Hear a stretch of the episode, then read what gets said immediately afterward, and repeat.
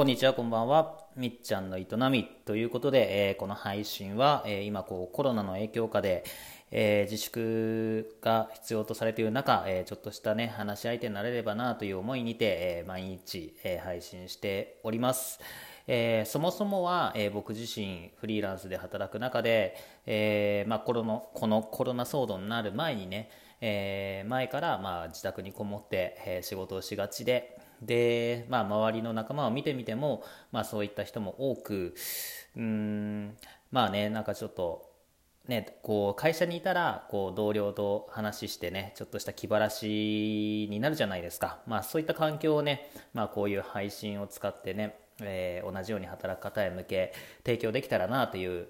思いにて、えー、始まった配信となっております。えー、毎日たわいもない話をしておりますが、えー、今日もまたよろしくお願いします。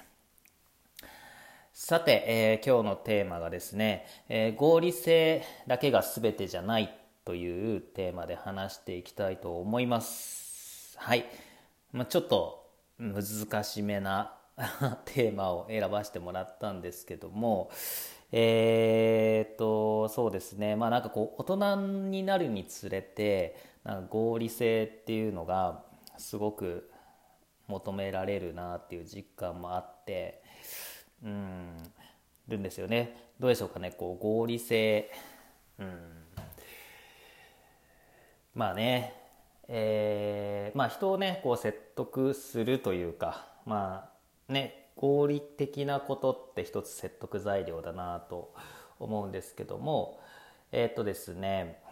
まあ今日このテーマを選んだ理由としましては、えー、僕今サービスを立ち上げてまして、えー、それが何のサービスかというと、えー、町のえー、情報を集めたローカル情報サイトですね、まあ、このコロナの影響下でさまざまなお店がうん、まあ、フレキシブルにというか、まあ、とあるお店だったらテイクアウト始めてみたりとかで営業時間短縮してみたしたりとか、えー、まあねいろんな試みをやっていく中で情報を発信する、えー、ツールっていうのが、まあ、SNS、うん、でホームページ持ってるとこってね結構個人商店だと意外となかったりとかもしていてででまあその SNS だとしてもその情報量ってめちゃくちゃ膨大でこっちの受け取り受け取る側として。でそれでこうタイムラインでもう流れてしまうしで何て言うかなローカル特化でもないしというか、まあ、ハッシュタグつけたとしても結構それはそれでね、えー、また流れていっちゃうというね。なんかそこになんかこう自分自身一なんていうかな住民として分かりにくか分かりにくさを感じたのでえー、まあ、そういったまとめてるなんていうかな地域を情報がまとまってる、え、サイトがあってで、まあ、自分の町の、え、どこそこのなんだろうな例えばその整骨院は今日やってるのか否かとか、まあ、そういった情報がねパッと分かれるようなものがあったらいいなと思って、えー、始めたサイトがありまして、うん まあ、今それを運営しているんですけども、えーまあ、それを始めるにあたってですね結構いろいろ 何て言うかなドラマというかまあいろいろありまして、まあ、その過程でねその合理性だけが全てじゃないなっていうのことをね実感しまして、えー、その辺の話をしたいなと思った次第です。えーと、まずねこう自分がやろうと思ったのは、まあ、そもそもこうボランティアを町のボランティアっていうものをね、え、積極的に参加していく中でやっぱこの状況下でねあの今まで関わってきてでお世話になったお店の人たち大丈夫かなと思ってで、まあ、おせっかいながらねおせっかいながらにね自分にできること、えー、まあ、ウェブサイト作れるのでと思って、まあ、顔を知ってる彼らのためをになんかできることねえかなと思ったのはきっかけ自分で立ち上げたんですよサイトを。なんですけども一方で隣町の方ではもうすでに、えー、企業の方がやっていて、えーまあ、そこの企業っていうのが結構こう町のイベントを仕掛けたりですとか本当こう町に根付いた、えー、ところなんですけどもで僕自身もその人に非常にお世話になっていて昔からだから、えーまあ、同じようなことをねこっちの町でもやりたいと思うということをねサービスを始める前にお断りを入れたっていうのがあるんですね。うん、で、えーまあ、結局ねそれはその向こうの試みとしてその町にとどまらず、えー、隣町の僕らのところでまたさらに隣でさらに隣とでこのまあまで広げていきたいとそんな構想があると。でそれでもっとこうね大きく展開していくっていう構想があってでまあそっちの運営を提案されたんですよね。でまあここがねまず客観的に考えたらやっぱそっちに乗る方がね合理的なんですよ。情報の広がり方も広いですし登録掲載店舗っていうのも間違いなく増えると思うんです、うん、なんですけども、まあ、僕はそこは何て言うかなそもそもは、えー、自分がお世話になった人に対して自分がやりたいっていう気持ちというかうんがあったのでそれをお断りさせてもらったんですね。うん、でうん、そこってすごい非合理的ですよね。自分一人個人で、えー、やったとしてもさ集まる情報っていうのも少ないですしねなんかこう宣伝といってもね本当まず身の回りから始めて地道にやっていかなきゃいけないので。なんですけどもやっぱりこうそこの会社の運営の手伝いっていうポジションでやってしまうとなんかやっぱりなんだろうなちょっと違ったんですよね自分の中で。うん、で、えーまあ、自分のサイトをやっていく中で、まあ、一人ね、えー、協力を煽ってる人がいてでその人は町のキーマンでして、えー、こっちの町の僕の町のねイベントを毎年2回やっていてで彼は結構お店の人とのつながりがすごく持ってるのであの、まあ、自分がこういう思いでこういうサイトを立ち上げたいという気持ちを伝えさせてもらって、えー、協力をしてもらってたんですね。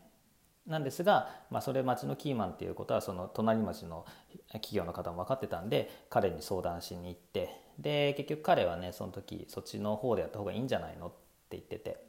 うん、で、まあ、彼も一緒になって僕のことを説得してくれたんですけども、まあ、やっぱり僕はねかたくなに自分でやりたいってわがまま言っていい大人なのにね。でも結局ねどうなったかと言いますと、えー、まあそのこっちの町のもともと協力してた彼っていうのは、まあ、僕の方に乗ってくれたんですよ。うん、すごい非合理なのに。絶対的に不利なのに。なぜかというとやっぱり自分に熱意があったから。で、えー、まあ、自分で言うのもなんだけどね、まあ、彼が言うにはやっぱりそれを立ちサイトを立ち上げるにしても広くね隣町の企画に乗っかってやっぱりねでも専属してやってもらえる人がいないといけないと。でその運営っていうのは別にお給料が出るわけじゃないんで基本的にもうボランティアなんですよ、うん、で掲載料とかもいただかないのでお店に対しても。だから完全にボランティア気持ちでの運営になってくるのでやっぱりねこう立ち上がるのはいいけどそのままほったらかしになることをねこう懸念していて。でやっぱり僕はちっちゃいながらでも自分でやりたいと言ってでまあどれくらいまあもうフルフルにそこにコミットしてね、えー、やっていきたいっていう気持ちがあったから、まあ、そこに乗ってくれてもう圧倒的不利な中なのに、えーこまあ、向こうの提案も蹴って、えー、乗ってくれて一緒にやってるわけなんでやってやるという判断してくれたんですね。そうなんでまあそこでねちょっと感じたんですよね。そうもうもうダメだなと思いましたもんあの彼は絶対もう自分に協力するメリットがないなと思ったからなんですけども、ま、乗って帰ってちっちゃいながらやってたんですよ。でさらにまたちょっとね そこから広がってまあ結論から申しますと結局ねその企業がやってるサイトに乗っかることになってるなったんです。で来週から改めて、運営移行してやることになってるんですけどもうん。まあそれがねまたえ、ー、ともう一個ねちょっとややこしいんだけども今僕の町で、えー、さらにね大きなお祭りやってる25年ぐらい続いてる、えー、ジャズのお祭りがあるんですけどもそこの実行委員長さんの方にも話がいってで結局ねやっぱり町としてというか、うん、まあもうほんとその隣町、うん、僕らの町の隣町ももうやることは決まっやっていてじゃあここがやんないのはおかしいだろうってことになって、まあ、結局やる人をそのジャズのお祭りの人も探していく中でまあ僕もその方ともつながりがあったんでで結局そこの方面からもお話が来て、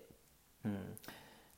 でね、まあ、結局ねえっ、とまあそこまでのスケールになったら長いものに巻かれた方がいいよなと思った思ったのもありつつまあ一つね、えー、とおこがましいながらも条件出させてもらってちゃんと運営元どこが運営してるかっていうのははっきり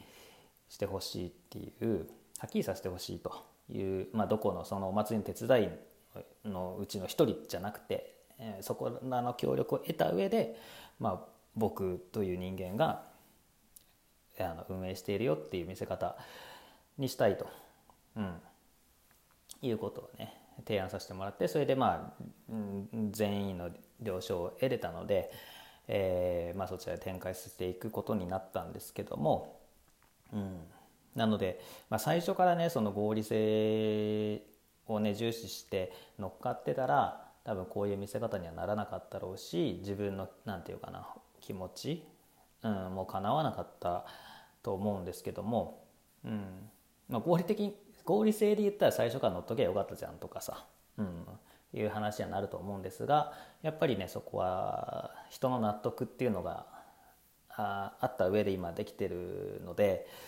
うん、まあまあ全然良かったかなとは思いますね。はい、ということでね、まあ、ちょっと自分の話を長々としてしまい恐縮でしたが、えー、まあ、そんなエピソードを皆さんもお持ちでしたら何かこうですねあのコメントいただけたらと思います。コメントの方は今 Radiotalk から聞いていただけている方は、えー、詳細欄に URL を貼っております、えー、そこから匿名で、え投稿できるフォームがございますのでどうぞお気軽におこし、えー、いただきたいですノートからね、えー、コメント欄がありますのでそこからどうぞ、えコメントをくださいませではえー、今日も聞いていただきありがとうございました。良い一日を。